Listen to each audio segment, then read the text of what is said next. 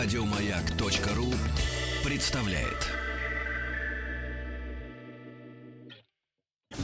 Объект 22.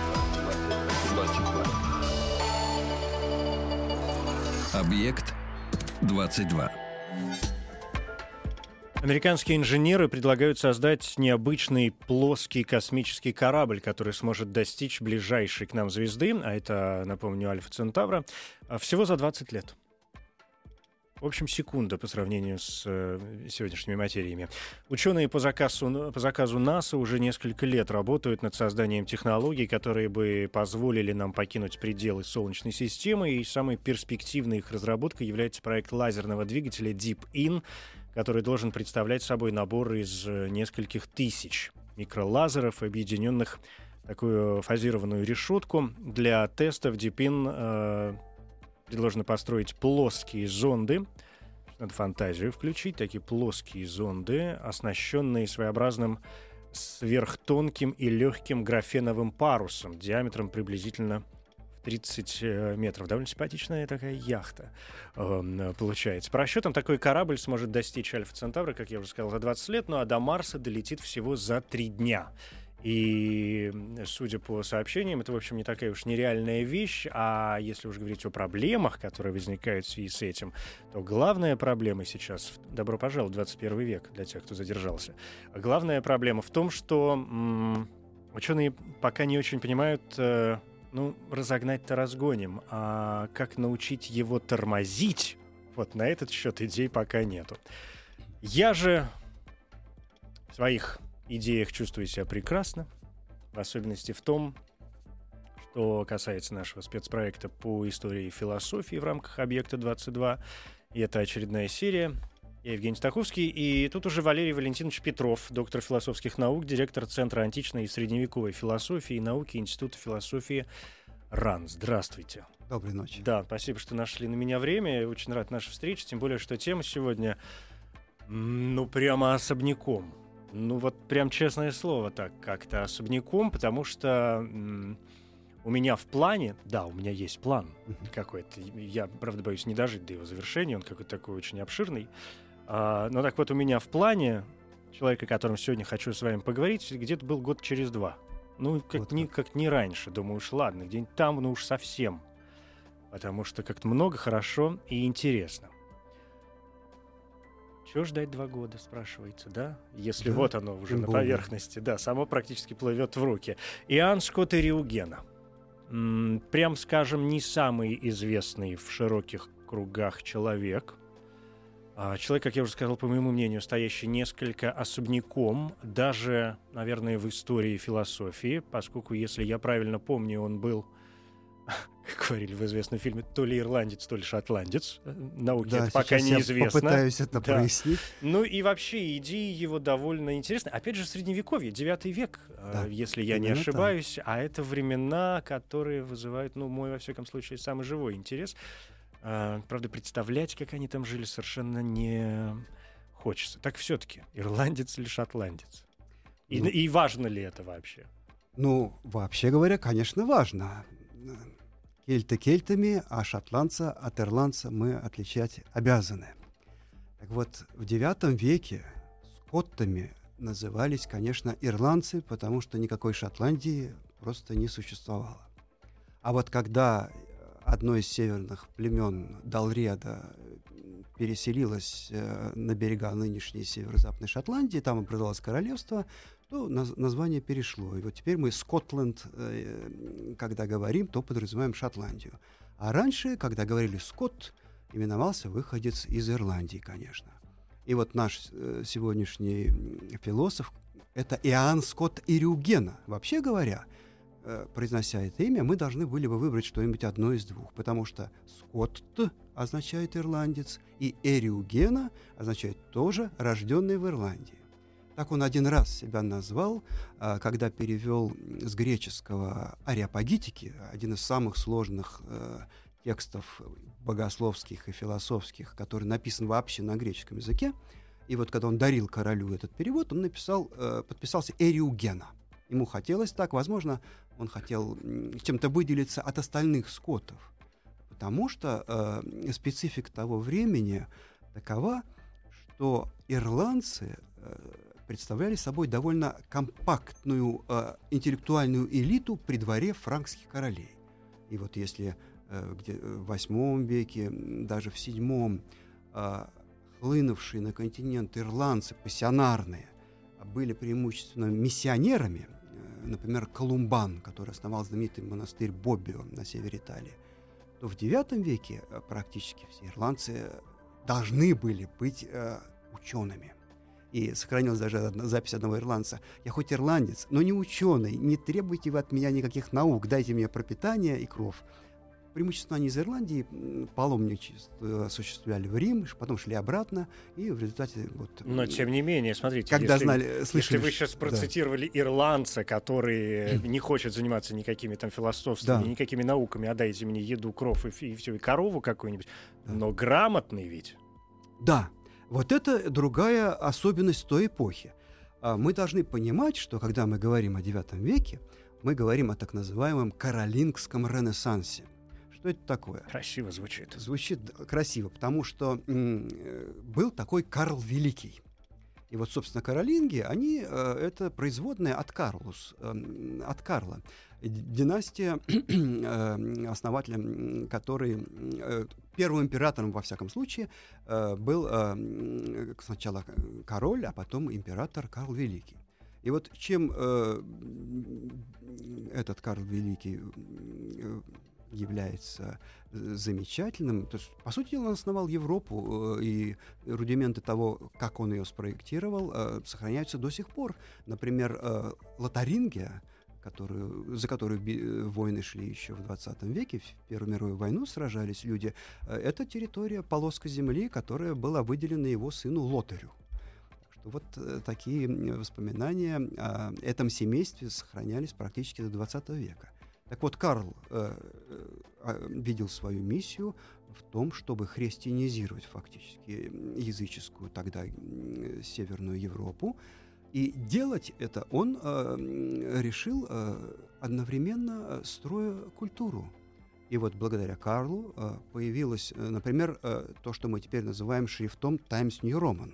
Это английский минускул, который был переработан э, и получил написание. Он- Карл привлек со всей Европы ученых. Э, Идеологом его реформ э, был, например, Алкуин, англосакс. Это уроженец Йорка из Нортумбрии. Карл его встретил в Италии и пригласил к себе. Э, У него работал э, испанец Теодульф, э, у него работали итальянцы и так далее. То есть Карл стягивал мало, все маломальские заметные интеллектуальные ресурсы к себе и создал так называемую академию у себя в э, дворцовую. И поэтому эти люди, в свою очередь, стали разрабатывать программу, как, пос- как выстроить государство, как выстроить империю. Они прекрасно понимали, что ее нельзя выстроить, если ты работаешь с населением, которое необразованное, церковью, которая не функционирует и так далее. Поэтому появилась сеть скрипториев, где переписывались книги, появились издательства, где эти Библии выверялись, эм, служба церковная выстраивалась единообразно и так далее. Ряд усилий был предпринят на протяжении нескольких поколений, после чего э, получилось хорошо отлаженное государство. И при том э, они прекрасно понимали, так называемое... Государство франков имеете. Государство франков, которое потом стало э, западной э, Мгм. империей римской, и Карл стал императором, которого в конце концов признал э, Императором Запада. э, да. Запада, Мгм. который признал э, э, император, который сидел в Константинополе, собственно, Базилевс. И в какой-то момент даже императрица Ирина должна была стать женой э, Карла, но в, Но не сложилось. Не сложилось, Да, да. страшно запутанная история, Не но это важно. совершенно Не- отдельная Это не важно, история, это да. отдельная Мгм. история. Так вот, что мы имеем? Мы имеем второе, третье поколение, живущее в этом каролингском э, в этом Раю, раю. скажем откровенно. Хотя это э, э, эпоха непрерывных войн э, и всего остального. Но вот прослойка интеллектуальная, которая была создана этими правителями, оказалась достаточно мощной. И результатом, одним из продуктов этой эпохи является гениальный совершенно философ Иоанн Скотт Ирюгена. Пришелец. Э, Мы ничего не знаем о его биографии, но остался большой корпус сочинений. от него. Сохранились. Они сохранили, Дошли. они существуют. Причем, э, вот что любопытно, например, последний вот э, трактат, комментарий, он пи- писал, эм, и, видимо, умер, не дописав, или уехал, что-то с ним случилось. Обрывается на полустроки. Город Лан, французский Лан, можно сейчас поехать в муниципальную библиотеку. Был трактат положен на полочку, долежал до 20 века, в 20 веке э, аббат Эдуард Жонов взял и издал его. Э, так что, А тоже закончив на половине, на середине строки. э, естественно, да. Но это о том, как, э, что рукописи не горят или Мгм. как это все сохраняется. А о чем трактат? Так, ну, прям А, стало очень интересно этот сразу. трактат, что, что э, занимало человека в э, последние минуты жизни. Ну, мы не знаем, на самом деле, что Последний были ли они элит, да. последними, или он просто куда-то уехал. Вот. Но это комментарий на пролог, э, комментарий на Евангелие от Иоанна. Самое от, э, э, отвлеченное из Евангелия, которое начинается словами «В начале было Слово, и Слово было у Бога, и Слово было Бога». Вот. Но Эрю- гений Эрюгены проявился, конечно, не в комментаторской деятельности. Он, э, собственно, эм, э, единственное достойное сохраниться вот э, как э, величина э, фигура первой величины личность в период между Августином, который, собственно, сформировал интеллектуально западное христианство, и Фомой Аквинским, который уже является Серьезно собой, поработал, э, да, э, на этой почве. Но в том-то и дело, а, потому что если мы вообще говорим о тех временах и о Средневековье, а, и если мы говорим об общем, скажем, представлении об этом времени, пока не залезая вот в частности интересные, то понятно, что Средние века, я уже говорил как-то, с кем-то мы общались, и говорил я об этом, о том, что Средние века, а, безусловно, с точки зрения философской мысли, ассоциируются моментально с холастикой. Все, Средневековье равно схоласты тут же. А что такое схоластика? Да, стоит напомнить. Это все равно основа, ну, во-первых, там где-то в Аристотеле, а во-вторых, не по значимости, а просто по порядку, это, безусловно, все равно христианские, это католические, да, истории, это Да. богословие, это смесь вот этих вот а, каких-то моментов. И тоже я уже вспоминал эту историю однажды, но не лишне повторить а, о том, что есть шутка, которая, в общем, не такая уж и шутка, да, о том, что средневековым халастам было позволено э, спорить о чем угодно, даже о том, сколько чертей помещается на кончике одной иглы. Э, д- верно. Да, договорились они не спорить только об одной вещи, да, о вкусах. А все остальное — это на здоровье. А а уж если им хотелось о чем спорить, то, безусловно, а, и метафизика, и э, взгляд на науку, существовавшую в том виде, в то время, да, как она существовала. Ну и богословие, и католическое богословие в, первую и в основную очередь, конечно. Что в этом смысле Иоанн Скотт? Он э, в этой же грядке? Нет, он совершенно выпадает из этого ряда по двум причинам. Э, собственно, по стилистическим. Э, первую половину своей карьеры он э, комментировал языческих авторов. Что такое языческий автор? Ну вот это автор. Есть четыре автора. Сократ, Нет, нет, нет, нет. Сократики, нет, нет. Платон, А, Аристотель. Платон э, Вполне остался... себе языческий автор. И, да. Безусловно, но они остались далеко в прошлом, да? А что было доступно каролинским э, читателям, каролинским интеллектуалам? Это, конечно, четыре э, так называемых э, транслятора, то есть те четыре чел- человека, те, а- авторы, которые передали языческую философию э, в первую очередь э, позднейшему э, средневековью. Это Макробий, Марциан Капелла, Боэций и Калкидий. Вот эти четыре автора, э, собственно, сформировали э, для средних, раннего средневековья их представление об античной философии. Тут я вынужден у вас спросить, да, что такое Да. все-таки языческое. Ну что такое э, языческое? То, философия? что Нет, было я до прекрасно, христианства. я прекрасно Да. понимаю, да, но эм, в каком смысле, то есть это, ну, в каком смысле вот это языческое проявляется? Давайте да, больше всего так. в, в метафизике все-таки. Это метафизика. Безусловно, это преимущественно платонизм, конечно. А Платонизм, но уже платонизм поздний. То есть он обогащен различными привнесенными с Востока верованиями. Это эм, э, спекулятивные построения, но, э, которые основываются в том числе и на теургии. То есть философ является не только э, абстрактным мыслителем, но еще и жрецом. Это то, что пришло вместе с Ямблихом, то есть учеником последователям Платина. Вот после Ямлиха многие э, поздние э, платоники, такие как Прокол, они одновременно уделяли большое внимание богослужению. Безусловно, в этом э, проявлялось и влияние христианства. А, все же они жили в одно время. Ну, конечно. Вот. Но это нас далеко ведет. Так вот, э, то э, я отвечаю на, собственно, на поставленный вопрос.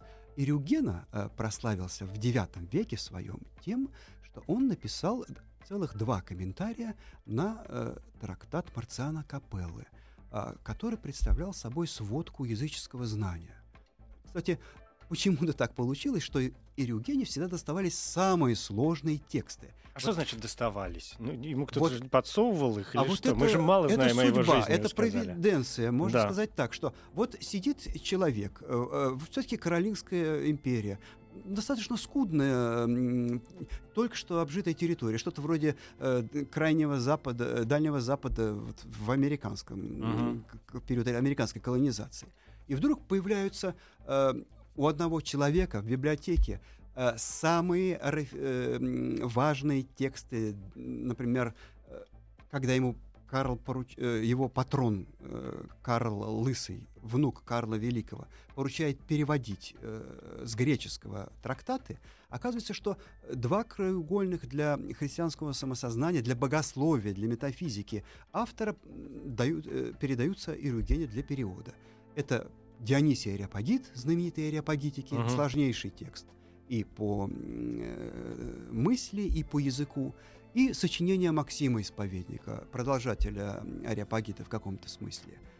И также, когда он начинал свою карьеру, в руки ему попал сложнейший латинский текст э, Марциан Капелла. Он сложен, э, э, поскольку это такой сложный аллегорический роман, первые две книги, в которой бог Гермес, Меркурий, Э, бог красноречия э, берет в жены смертную филологию, и он должен отвести ее на небеса. Но вот за этой фабулой такой аллегорической э, скрываются важные положения позднего неоплатонизма, который Марциан обыгрывает. И вот каролинские интеллектуалы находили для себя челлендж, вызов в том, что пытались комментировать этот сложнейший текст. И вот от IX века до нас дошло три целых комментария Ирюгеновский — это второй комментарий. И он был очень популярен в то время. Но вот уже э, за это ему можно было бы какое-то место в истории, в истории да философии, отвести. Э, трансляции да, отвести. Да. Но, конечно, он гениален не в этом. Сейчас, подождите, пожалуйста, да, мне надо сейчас да, утвердить какие-то места вот отдельные в сознании. Я правильно понимаю, то есть, что э, он активно выступает действительно как переводчик, поскольку, да. ну, судя по Нет, всему... Не, э, если с латинского, угу. то не переводчик, а комментатор. Комментатор. А если с греческого, то, то конечно, переводчик. И да. при этом он переводит очень разнообразные э, тексты, практически противоположные идейные тексты. С одной стороны, как вы сказали, например, Дионисий Ариапагит — это одна история, а там Боэци и Капелла — это, в общем, э, другая история. Капелла и Боэци, они уже написаны на латинском, Мгм. и он сам И говорит он их комментирует. латинский язык для всех Да, э, персонажей, понятно, о которых да. мы говорим, Мгм. на самом деле Родной. иностран... Нет, Нет, э, нет, это не родной. Э, он- Если э, мы начали с того, что он ирландец. Он Ну. вообще-то говорит по-ирландски. Может, он Поэтому- билингва был, как мы сейчас э, называем. Да, Все говорили безусловно, он был латыни. прекрасным стилистом, Да. говорил по-латыни, но вообще говоря, это то э, латинский язык в импе- многонациональной империи э, каролингов, это то, чем является сейчас английский для всего нашего Мгм. э, многополярного мира. Да, да. Э, Ну, такая Они все международная его история. да. изучали, Мгм. когда их мальчиками отдавали в школу. Ну вот Это поэтому, я, кого, не- поэтому я и да, сказал, да, что, да. в общем, он такой Да. для него практически родной. Да. И королевство франков, между прочим, э, это, это германоязычное племя. Мгм. Вот, поэтому уже это уже третье поколение, конечно. С детства Карл, э, император, воспитывался, он знал и староверхний немецкий, и латинский, и основы греческого, но все равно это иностранные языки.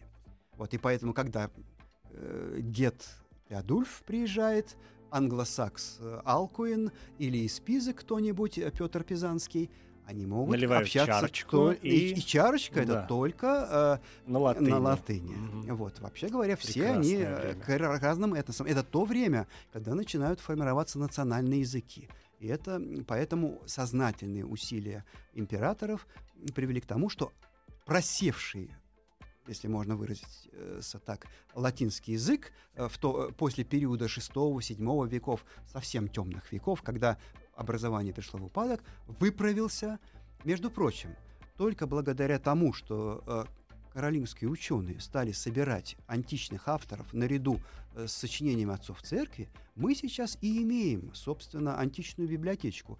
Цицерон, Вергилий и так далее мы имеем в манускриптах IX века переписанных вот в этих каролинских скрипториях. у нас нет практически, практически не осталось манускриптов IV веков, даже, а не то, что более ранних. Поэтому все, что переписали эти люди, Э, мы сейчас и получили. Этим и не, не будь да. этих угу. монахов угу. образованных, не было бы совсем античности. Никакой. Ну, это известная история, прекрасная, да. кстати, очень своеобразная, описанная с некоторыми поворотами в этой теме Умберто Эко, скажем, в имени Розы, да, о том, это как попозже, о том, это попозже, попозже, да, все эти монастыри уже орденские вот эти дела, да. монашеские ордена. Ну, ладно, это тоже отдельная тема. А, давайте вернемся к, Чем же гениален к Риугене. Значит, вы сказали о том, что любим мы его не только за это, не, не только за да. его комментарии и переводы. Чем же? Что же натворил? Так вот, посмотрите, любимчик. какая гремучая смесь. С одной стороны, у него идет вот эта мощная латинская традиция. Безусловно, он стоит, конечно, и на стандартном традиционном богословии того времени, на гениальном Августине, на Иерониме, и так, э, на Боэции том же и так далее. Он э, впитал в себя Марциана Капеллу, Макробия. То есть это вот языческая латинская традиция э, соединилась э, с христианской традицией латинской. И вдруг он переводит вот это, э, эти эм, э, труды греческих богословов а Дионисий Ариапагит – это, между прочим, непростое богословие. Это э, неоплатоник, сириец, грекоязычный, неизвестный, мы не знаем, кто это, который выдал себя за ученика апостола Павла. Он якобы жил в первом веке, а на самом деле он живет в конце пятого. И он э, попытался э, догматы христианского богословия сформулировать, э, привлекая арсенал э, неоплатонизма школы Прокла. То есть, э, если латинский платонизм, каким его знал Августин, это платонизм, ну, что называется, платиновского извода, то есть Августин читал книги платоников и, видимо, в пересказе знал Платина. Uh-huh. То когда Ирюгена перевел Ариапагита, Запад получил э, неоплатонизм афинского, афинский неоплатонизм в Прокловской школе. Это э, другая э, разновидность э, Другая ветвь, да. Сейчас бы, главное да. в них не запутаться важно, в этих да. веревочках. Так вот, и греческие отцы, которые были привнесены Ирюгеной, они настолько сложны, что особенно продолжателями Ирюгены непосредственными не использовались. Но важно, что это повлияло на его собственную мысль. И его главный трактат, который называется «Перифюсион» о природах, это, по сути дела, как у любого э, гениального мыслителя, вот такой, э, э, такая амальгама из всего, что он начитал. Вот всех вот этих э, латинских авторов и этих греческих авторов. А тут и начинается постмодернизм. И вот тут начинается постмодернизм. Постмодернизм такой а, ириугеновский постмодерн, да. При том, что этот человек не был клириком, угу. в отличие от Августина. То есть не церковник. И, не церковник.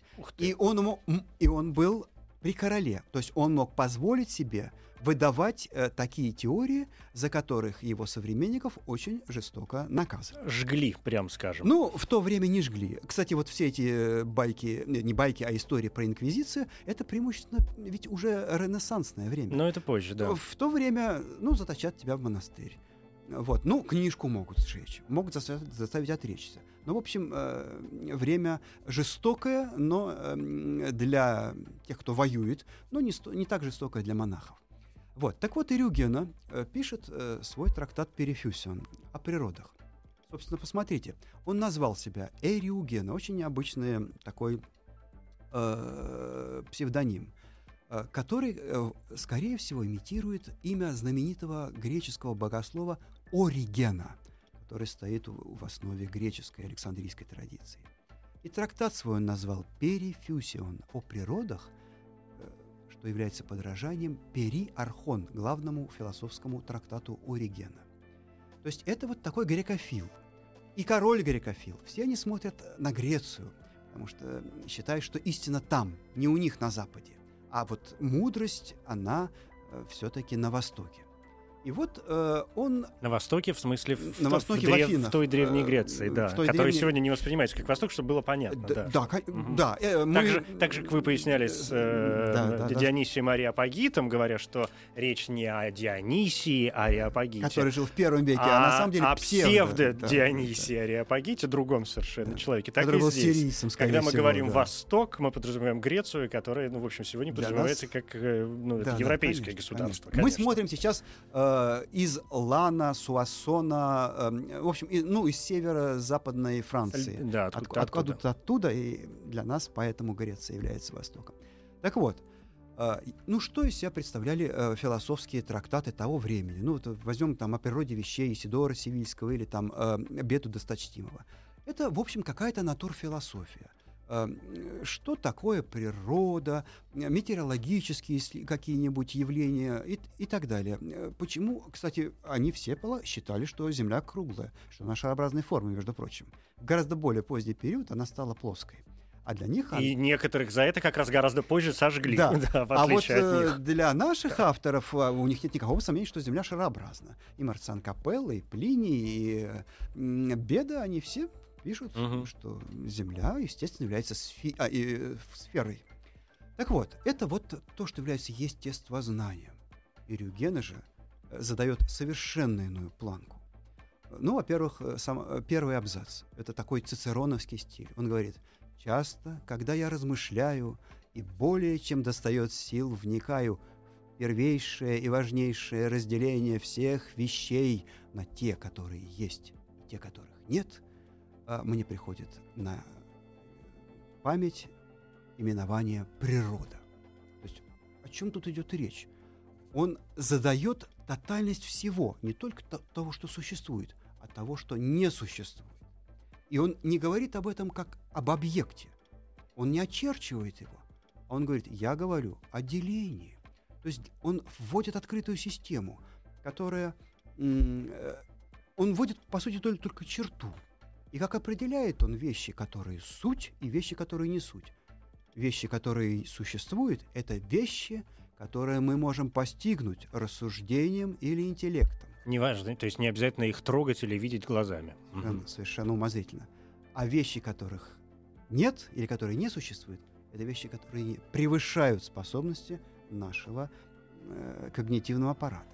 То есть это абсолютно открытая система. И более того, он, когда проводит эту черту, он э, называет ее делением, а не, не определением, которое бы сразу бы все ограничило и сделало систему замкнутой. И он э, говорит, это, это не объект, это не рес, это вокабулум, именование. То есть это абсолютно семантический, семиотический подход. Он начинает рассматривать э, некую лексему. Он говорит, это вокабулум, наименование, и я даю ему название природа. То есть это принципиально э, иной подход, э, иной уровень мышления, абстрагирования и чего хотите. То есть совершенно немыслимый для- ни для его современников, ни для его предшественников, ни на долгое время после него. Вот это первый параграф. И дальше все идет в таком же духе. То есть совершенно отвлеченное богословие. Более того, он каким-то образом э, имеет вкус абсорбировать и находить самые сложные и самые отвлеченные элементы э, в тех трудах, э, в тех сочинениях, которые он вычитывает. Ведь что мы имеем? Э, когда он берет этих богословов, они же ведь пытались христианизировать э, те платонические, неплатонические э, э, тенденции или теории, о которых они говорили. Рюгена каким-то образом обратным э, ходом э, рассуждения э, проявляет чистого прокла, который замаскирован в этом Дионисии Ареопагите.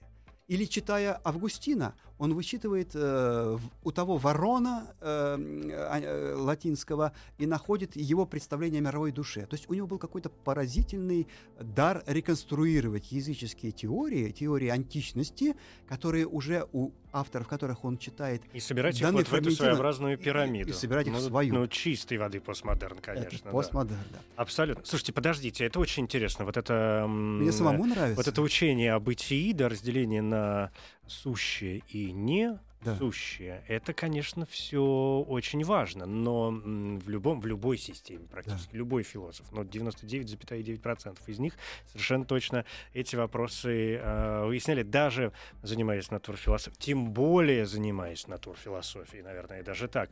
Потому что м, такие разделения и вопросы природы всегда порождали вопроса м, вопросы Бога. В чем Да, существует, конечно. в чем существует мир? Существует ли э, в этом мире Бог?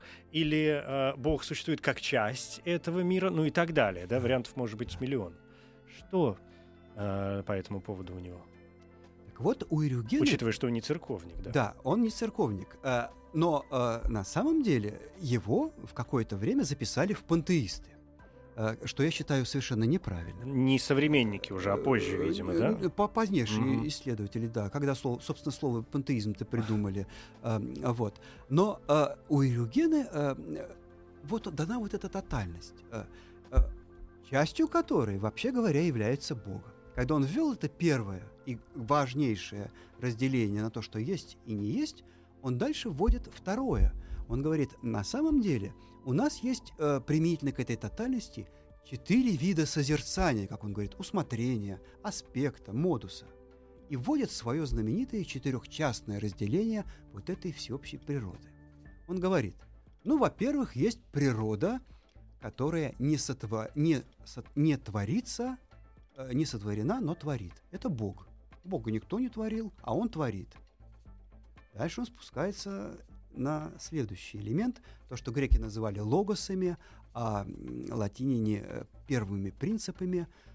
Есть какие-то первопричины, находящиеся э, в, во второй ипостаси, в Сыне Божьем, в Логосе, как хотите, в премудрости Божией, э, интеллектуальные причины, то, что Платон назвал бы идеями.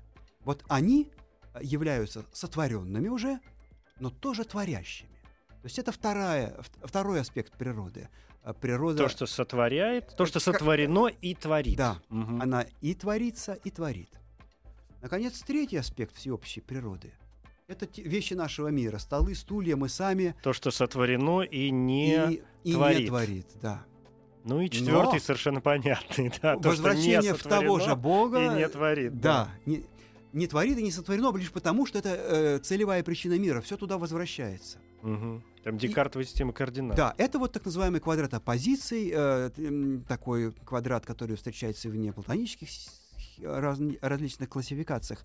Но что получается? У Эригена это текучая схема, поскольку он задал, задает ее же, как то, что доступно или недоступно нашему познанию, м, э, получается, что каждый элемент или каждый аспект э, вот этой четырехчастной схемы перетекает э, из одного в другой. То есть мы от первого ко второму, к третьему, к четвертому видим вот это перетекание.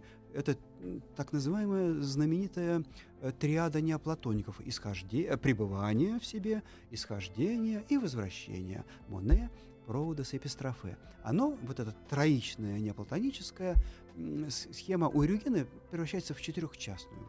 Но, в общем, это замаскированный тот же самый цикл исхождения всего и возвращения.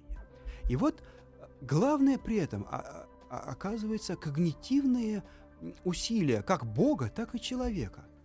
Бог так творит чем? Он творит тогда, когда он мыслит о вещи. Его мышление является творческим актом, актом демиургии. И поэтому, когда нечто становится актом э, познания или э, мышления Бога, оно и возникает в нашем мире, проявляется из тех своих вечных причин здесь, во времени и пространстве. Но самое интересное в системе Ирюгения – это то, что человек, будучи творением Божьим, понятием Божьим, обладает такой же творческой силой. Это вот наш третий пункт, да. Да. То, что сотворено, и то, что творит. Когда человек мыслит о каком-нибудь объекте э, и о всем мире в том числе, он также в неки- неким вторичным образом творит эти вещи, поскольку он сам, являясь э, понятием э, э, внутри божественного ума, является творческим этим понятием. И э, таким образом в своем сознании мы имеем весь мир, и мы творим весь мир, говорит Ирюгена. Более того, я вам скажу еще более чудную вещь. э, мы творим свое собственное тело, говорит Ирюгена. Наше земное чувственное тело, которое вот рождается здесь, э, растет, а потом умирает, это продукт действия нашей души. На самом деле э, у нас есть какое-то более субстанциальное, вечное тело. Вот оно было сотворено в раю. Когда Бог сотворил первого человека, Адама, там было сотворено видовое тело человека. И вот оно только является вечным, э, нетленным, э, идеальным и так далее. А Бог, предвидя акт грехопадения и о том, что человек э, потом э, будет изгнан из э, Эдема и не спадет в эту юдоль, э, где он будет вынужден размножаться уже не ангельским способом, как говорит Эрюгена, а путем производства своего потомства. Ведь смертная природа чем отличается от ангельской? Она должна воспроизводить себя не... То есть человек смертен. И как человеку продлить свое существование? Он должен родить сына, дочь, как-то воспроизвестись, но уже в другом, так сказать, в другой инстанциации. И вот э, это наш смертный э, способ продлить бытие человечества, рождать непрерывно свое потомство. Так вот, э, вот эти смертные тела, согласно Юрюгену, абсолютному спиритуалисту, они э, порождаются актами э, нашего мышления. То есть это то, к чему придет Гегель, например, в феноменологии дух. Гегель говорит, наше тело — это есть экстериоризация понятия. Только Гегель опишет все это таким Чуть языком, попо... да. и так, и, ну, что точно не разобраться. Да. И то, что сейчас феноменологи, э, например, Мерло-Понти, угу. его концепция феноменального тела, э, да мы, если начнем просто считать, когда он говорит, мы просыпаемся, начинаем собирать страну, где я нахожусь, комнату, в которой я нахожусь, себя и так далее. И семь томов. И да. семь томов, вот. То есть все это немножко в других терминах мы встречаем у Рюгена. Вот это поражает это поражает. Э, это девятый век. Э, это богословие такое достаточно поверхностное, э, вторичное и так далее. И вдруг появляется вот такой человек. Ну, и то есть у него все, вот такие да, у него все такое вот у меня ощущение, что у него все действительно в каких-то о ощущениях, может быть, не зря вы сейчас вспомнили Пруста, потому что, ну, действительно, мы и бесконечно уже 162 раза я сказал, что это чистой воды постмодернизм, но теперь, делая шаг назад, я, я начинаю понимать, что это не, ну, это не постмодернизм, это чистой воды модернизм, собственно, в том смысле, в котором там э, принято его понимать, ну, в культурологическом, да, мире, например, там, в литературном тоже самом каком-то своем э, проявлении. Ну хорошо, если э, пойдемте дальше, доктор. Давайте. Если э... раз мы заговорили о больнице, я вам э, еще кое-что расскажу. А именно, это хорошо. Э, галлюцинаторный ад. Ад как галлюцинация.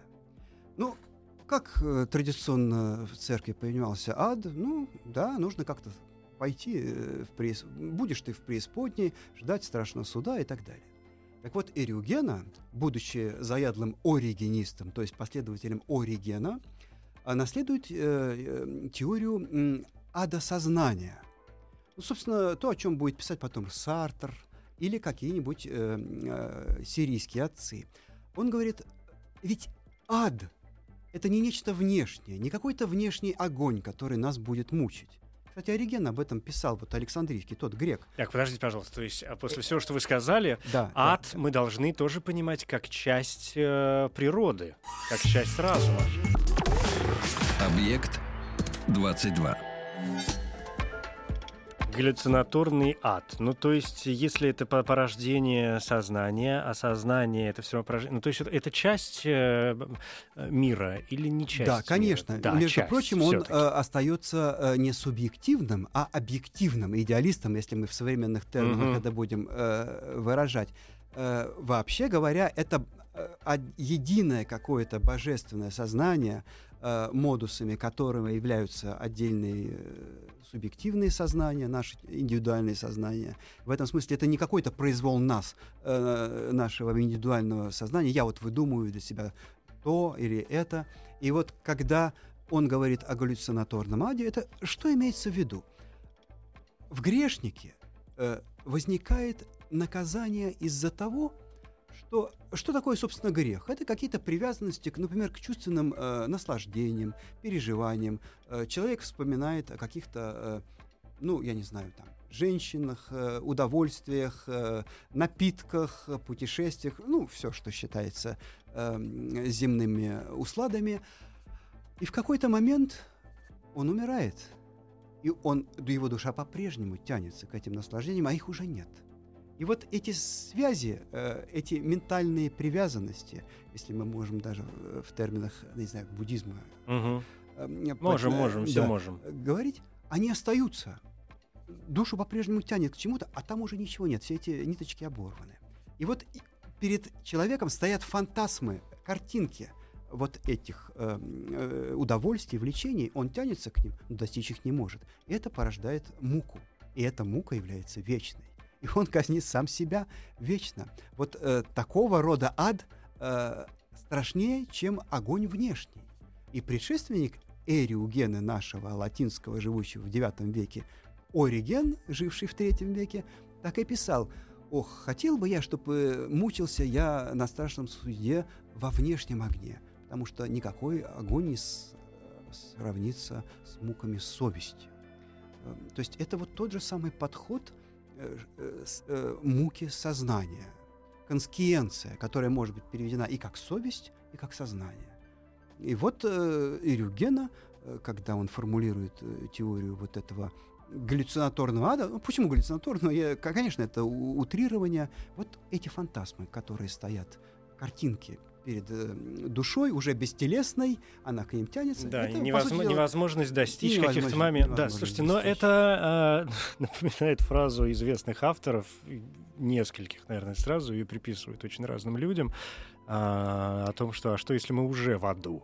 таком смысле, потому что что есть жизнь человеческая в таком да. э, смысле бесконечная тяга к э, каким-то фантазмам, тем же самым, которые мы бесконечно не можем достичь. Вы очень хорошо э, нащупали вот эту главную его э, нить или линию. С одной стороны, э, все э, является продуктом э, сознания, познания, и с другой стороны, все является богоявлением – он это называет на греческий манер теофания, то есть дословно богоявление. слово. Теофания. теофания, да. И вот Кошку с одной стороны назову. это теоретизирование, творческий акт когнитивный, познающий, а с другой стороны богоявление. Когда Бог проявляется здесь, он как бы сам творит себя в нас, проявляется вот здесь, происходя из скрытых причин природы, феноменальность. Поэтому, кстати, Ирюгену называют одним из первых феноменологов задолго до Гуссера, uh-huh. жившим и так далее, до, до нашего Шпета и так далее. И, то есть вот у него все время это перетекание от субъективного к объективному, от э, актов сознания к божественному, из ничто в бытие, из сущего в несущее. Поэтому к нему невозможно приклеить ни один из ярлык. Его можно назвать пантеизмом, но это будет маленький кусочек Ирюгены. Можно назвать субъективным идеализмом предшественником Беркли. Замечательно, но это тоже кусочек Ирюгены. То есть это вот протей, это, это действительно гений, который создал систему, в которой один элемент переливается в другой, и он, по сути, остается неуловимым именно из-за а, за от, открытости своей системы. И поэтому он настолько современен, и поэтому, конечно, он заслуживает того, чтобы мы и сегодня поговорили о нем, и, наверное, чтобы люди начали читать да. Иоанна Скотта и Рюгена. Меня, это, конечно. У меня есть несколько вопросов по этому поводу уже да. под конец э, нашей беседы. Во-первых, вопрос о критике, потому что наверняка его как-то серьезно критиковали, может быть, даже там не современники, а какие-то последующие, может быть, в 20 веке. Даже какие-то авторы в 20 веке мы кого только, всех, кого могли, покритиковали да. так или иначе. Что с ним? Что есть какая-то информация по этому поводу? Досталось ему от досталось, кого-нибудь? Досталось, досталось. При жизни уже он, угу. он ввязался еще в, ну, в начале своей карьеры в спор о предопределении. Был осужден тут же э, на двух местных соборах, но ересь. Э, э, да, можно и в таких терминах изложить, э, но поскольку патроном его был сам король, э, современники говорили, ну вот, этому человеку, не облеченному даже никаким саном, дозволяется продолжать свои спекуляции, и ничего ему за его прегрешение не было. А почему же? интересно. А, что ж ты король, ты за что ж его так любил? Э, ну, вообще говоря, это был э, человек, который оп- определил... Э, это был Леонардо... Своего времени, э, Своего да? времени. Угу. Он и идеологию для короля...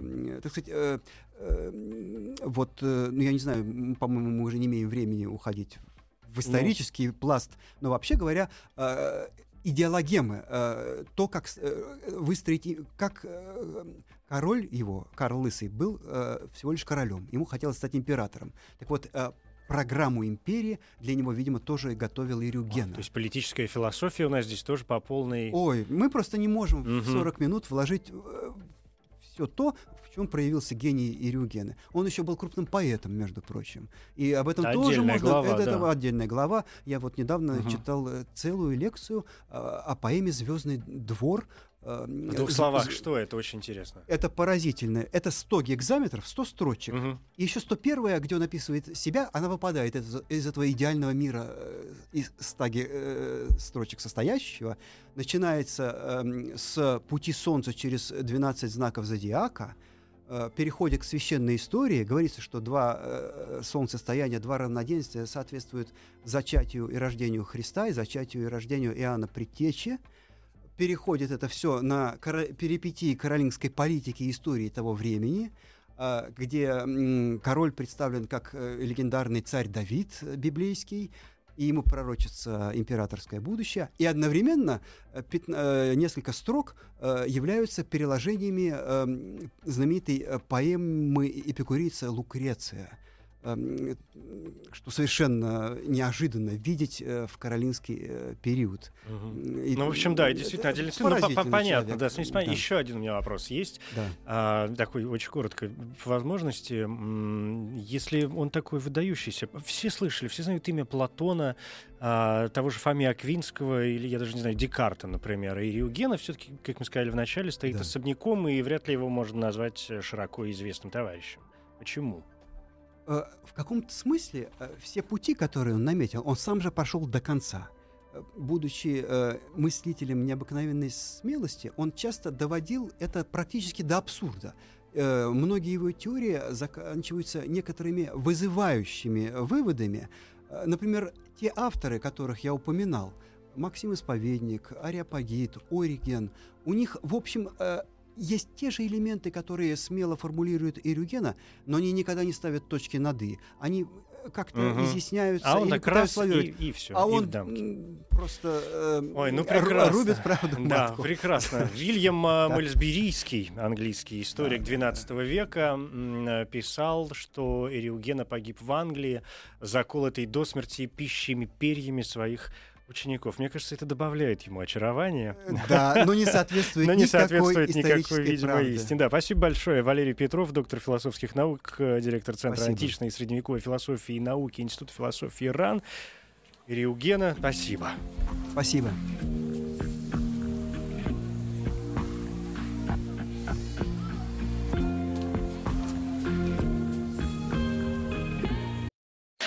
Еще больше подкастов на радиомаяк.ру